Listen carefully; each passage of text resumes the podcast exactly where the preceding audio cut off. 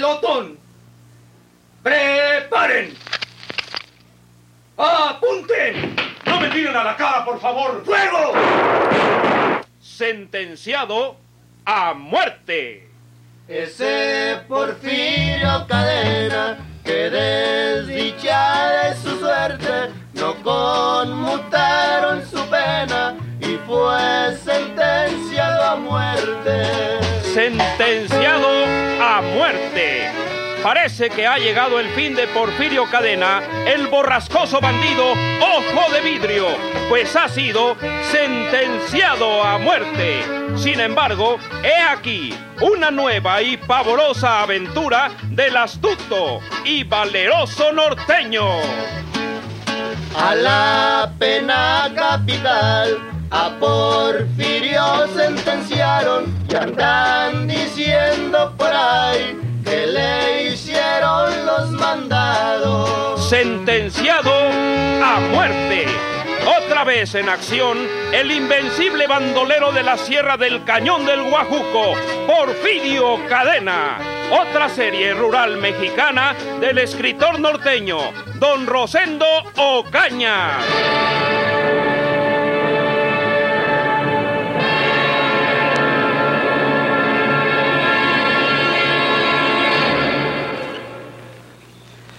Me voy a mi casa, señora Luébano. Tengo más de tres meses de no ver a mi mujer. Usted no debe quedarse en la ciudad, señor Venegas. Recuerde que Porfirio Cadena, el fusilado, tiene un hijo. Pero ese hijo del fusilado no me conoce a mí, señora Luébano. No me ha visto nunca. Usted fue la que me vio cuando... ¡Calle! Si alguien llegara a saber eso que usted acaba de decir, se comprobaría que Porfirio Cadena era inocente. Usted fue el que mató al viajero Ernesto Piña. Yo no lo quería matar, pero... ¡Calle! Hable más que hombre. Bueno, es que... Yo no lo quería matar, pero... Entró en la caballeriza cuando yo registraba las cantinas de su montura. Si no me le adelanto, me mata él a mí. Y usted lo estaba despojando de sus objetos de valor. Pues es que tenía que irme de la ciudad. ¿Con qué me iba? Quería llevarme su cartera y su reloj, pero entonces entró el fusilado. No me llevé nada, me asusté. Todo se quedó en el suelo. Usted sabe que yo no tengo dinero, Venegas.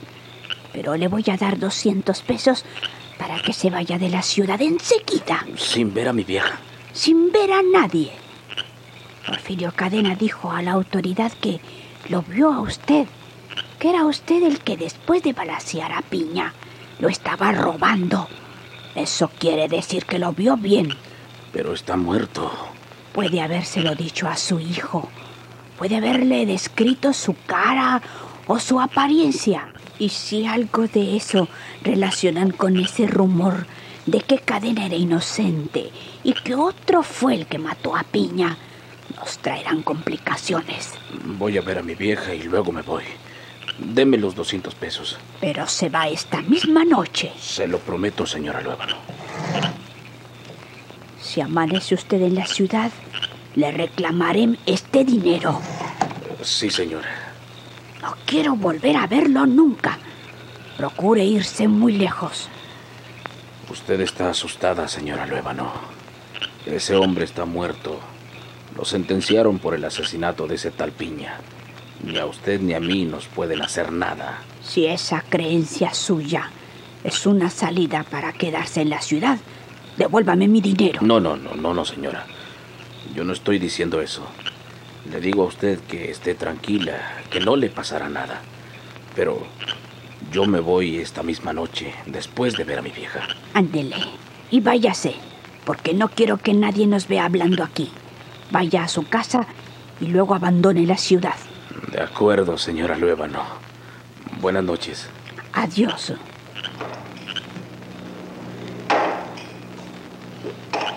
Tal vez tenga razón este hombre y yo esté espantándome en balde, pero nunca sobran las precauciones. Además, además con solo verle la cara a este, presiento que algo malo me puede pasar.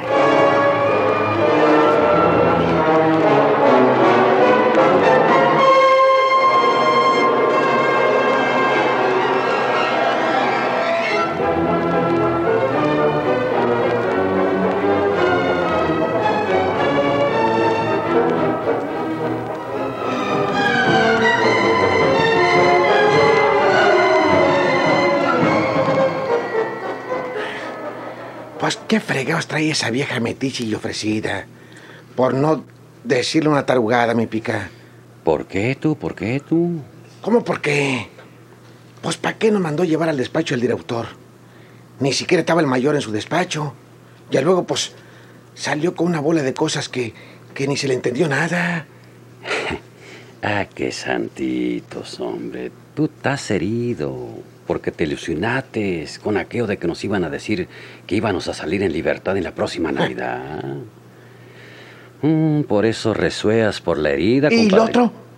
¿Eh? ¿Cuál otro? ¿Cómo cuál otro? Pues eso que dijo de Porfirio y eso que dijo del hijo de Porfirio. ¿Por qué quiere saber esa vieja sonza dónde vive Alejandro, el hijo de Porfirio? ¿No crees que hay gato encerrado en esto, mi pica? Mm, pues. Pues puede ser. Puede ser. Esa vieja es una descarada.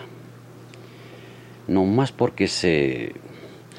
Se mete con el director, ya por eso se cree la divina garza y se pone muy anchota ahí en el escritorio del viejo como si fuera una cosa grande.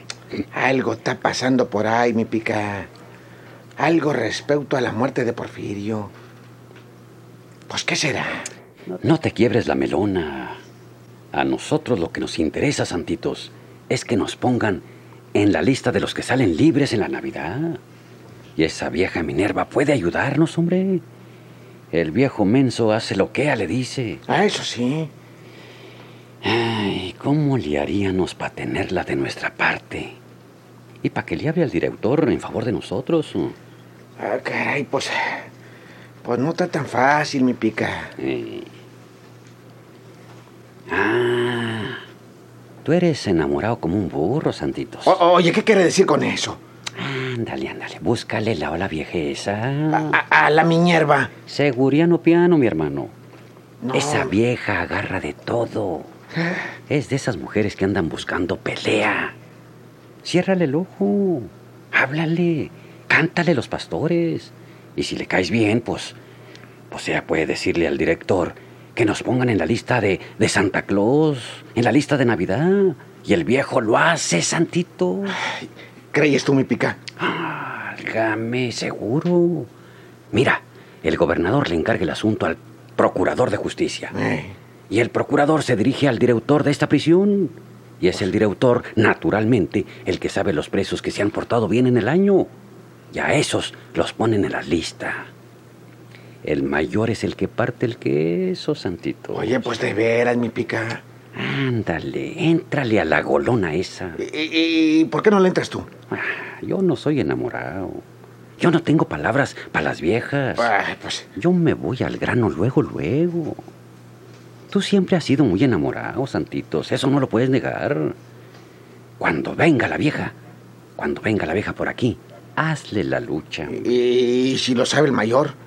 Me friega, me mete más adentro en lugar de ponerme la lista. Si lo sabe el director, nos friega a los dos. Pero hay que hacer algo por nuestra libertad, Santitos. Pues, pues sí.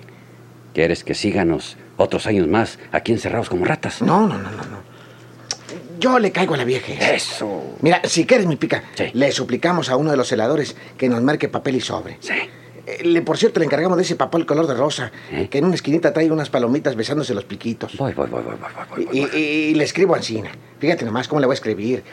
Desde el feliz momento, ¿eh? Para que veas, nomás desde el feliz momento ¿Eh? en que tuve la dicha de conocerla, sentí en mi corazón. Ah, no, hombre, no, no, no, no, no, no. ¿Por qué? Te manda a bañar. Por- Esa vieja quiere que le hablen de amor, ¿Ah, de pasión, ¿eh? Pero a lo macho, Santitos. pues, oye, pues a lo bueno, directamente. Mira, tú dale derechito. A ver, a ver. Dile que es bonita, Sí. que te gusta, que la quieres. Y. Y si no te da una cachetada, pues ya fregamos más de vara. y si me da la cachetada, pues se la contesto. Y si se la contestas, nos vamos volados al calabozo. Sí, por babosos.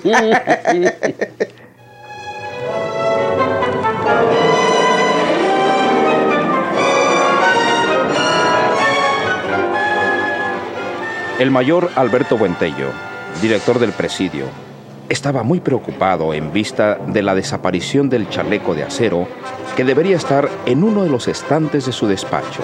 Hablé con los pelados, eh, esos que están en la misma crujía que el final Porfirio Cadena. ¿Fuiste a su celda? No, los mandé llamar. Aquí. Sea, ¿en qué otra parte? Eh. Ni modo que hay en el pasillo. Tú no debes usar este despacho ni dar órdenes ningunas como si fuera yo. Y otras veces no lo he hecho. Pero ya no quiero que lo hagas. Por eso pasó lo de la desaparición del chaleco de acero. Porque te tomaste la facultad indebida de disponer de ese objeto como si fuera tuyo. Ahora me vas a echar frijoles eh, Eh. después que me avergonzates ayer. Y no quiero que te dirijas a mí con ese vocabulario vulgar. No comprendes que me pones en evidencia al dar órdenes aquí como si fuera yo. Eh, cuando me conseguiste, no me dijiste que podía hacer aquí lo que me diera la gana. Aunque te haya dicho eso y mucho más, Minerva, por favor, no vuelvas a dar órdenes en mi despacho. Yo no puedo decirles nada a mis subalternos, porque sería ponerme en ridículo, compréndelo. Pues, entonces, ¿qué fregado estoy haciendo aquí? Lo que viniste a hacer cuando te mandaron para acá. Barrer y trapear y sacudir. eh. ¡Tenga! Basta. Contigo es inútil querer hablar como la gente. ¿Qué te dijeron esos reos que interrogaste? Pasa. ¿Cómo se llaman? Uno se llama Ismael Santos ¿eh? y el otro José Guerra. A uno le dicen el Santitos ¿eh? y el otro el Picayelo. Eh, mira, estás enterada de todo. Pues mejor que tú, Bueno, bueno, eh, ¿qué te dijeron? no sabe nada. Yo quería sacarles el lugar donde vive el hijo Porfirio Cadena, porque supe que eh, platicaban con el finao en el patio cuando salían a agarrar sol. Pero no sabe nada los mondaos. Yo voy a investigar este asunto, Minerva. Y que sea la última vez que les ordenas a los celadores que saquen a un reo de su celda sin mi autorización correspondiente. Ya no me querés. eh. Eso es otra cosa, hombre. El que te quiera o no te quiera es algo muy aparte de mis funciones como director de este eh, presidio. Si quieres, me largo. No, no, no, no, no te estoy diciendo eso. Ya sabes que te quiero y, y que deseo tenerte aquí. Pero, Minerva, por favor, no confundas nuestro cariño con mi trabajo. Que no confunda las enchiladas con los chilaquiles, ¿verdad?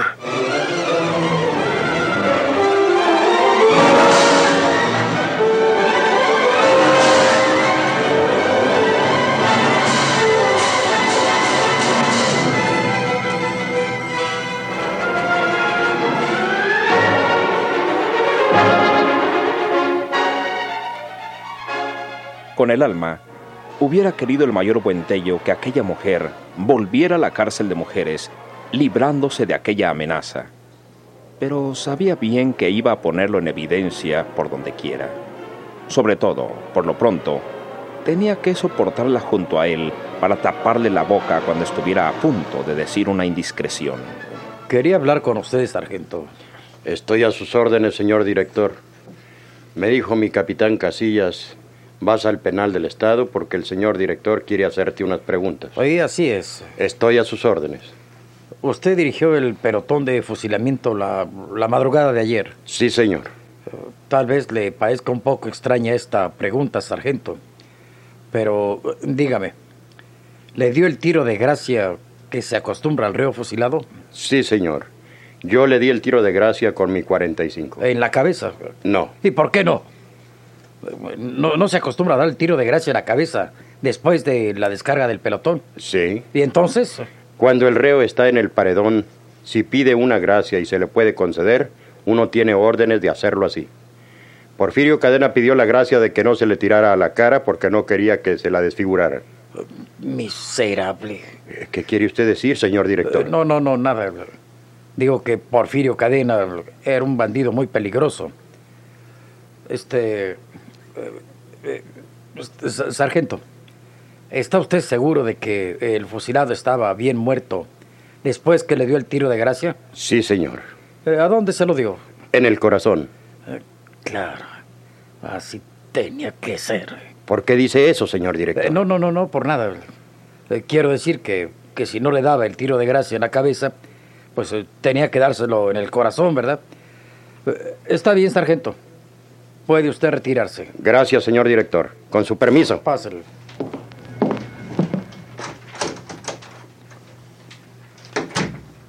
Y, y así es. eh. Todo tiende a confirmar mis sospechas. Alejandro, el hijo de Porfirio, sabe Dios por medio de qué artes, hizo que Minerva le entregara el chaleco de acero que estaba en ese estante. Ni duda cabe que se lo llevó a su padre en la celda, y este se lo puso. Pidió que no le tiraran a la cara. Ah, Claro, le dispararon al pecho los soldados del pelotón, y las balas tienen que haberse estrellado en el chaleco. Eh. Luego el sargento le dio el tiro de gracia en el corazón. O sea que también le dio en el pecho. Y ese hombre puede estar vivo. Ah, eh, el doctor, eh, el médico forense. Ese tiene que haber certificado la muerte de Porfirio en el hospital.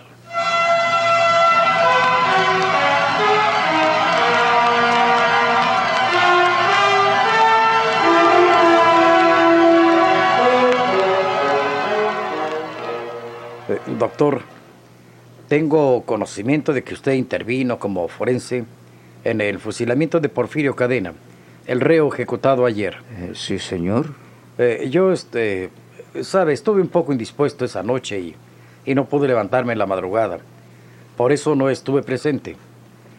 Dígame, doctor, ¿certificó usted de la muerte del reo Eh, sí, señor director. en el hospital? Eh, naturalmente, en el hospital, señor director. Ah, no sabe usted lo que me tranquiliza su informe, doctor. Porque me asaltaba una tremenda duda.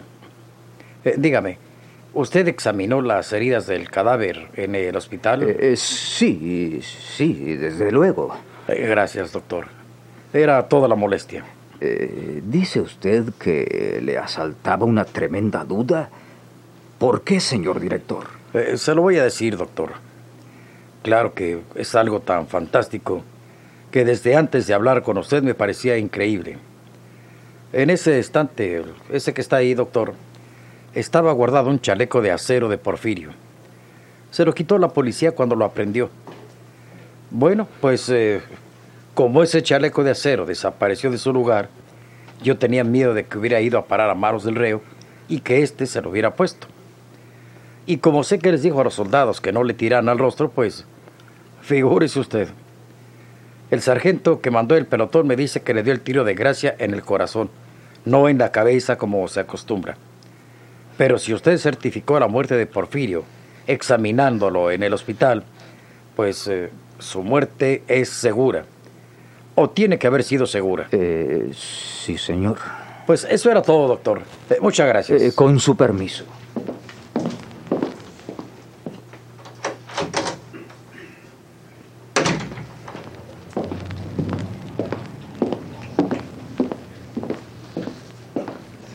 Caray. ¿Y cómo le voy a decir a este señor que no llevamos el cadáver al hospital? Que no lo examiné detenidamente como era mi deber.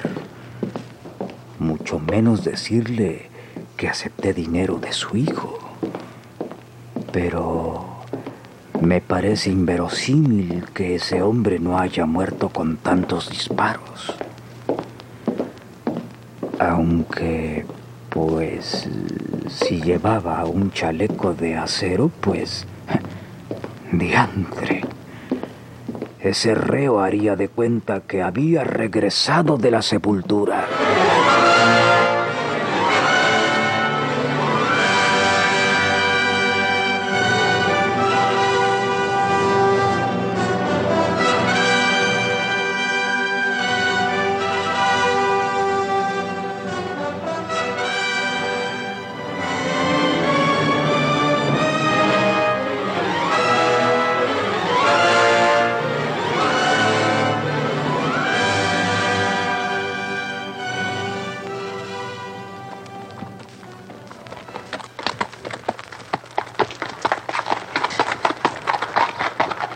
Antonio Venegas, después de aquella discusión con la señora Luébano en su oficina del Mesón de la Viga, se dirigió a su casa. Pensaba despedirse nuevamente de su mujer para abandonar la ciudad como se lo había prometido a la Luébano.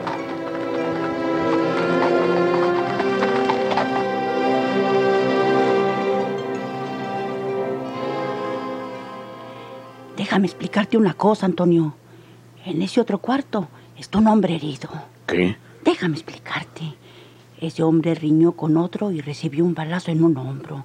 Su hijo me pidió permiso para traerlo a la casa. Seguramente mientras que lo busque la policía. ¿Y tú aceptaste eso, Andrea? Eh, espérate. Ahorita arreglamos eso. Espérate. Me pagó. Me dio dinero con tal de que lo tuviéramos unos días en mi casa. Ah, Eh, yo le dije que tú podías llegar en cualquier momento. Ahorita yo tu caballo. Le dije que podía ser tú. Ya lo sabe. Vamos para que lo saludes. vamos.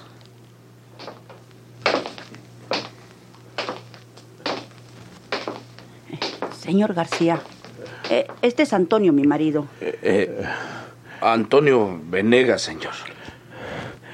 Pedro García, para servirle. ¿Dónde he visto yo a este amigo? Este hombre es Porfirio Cadena.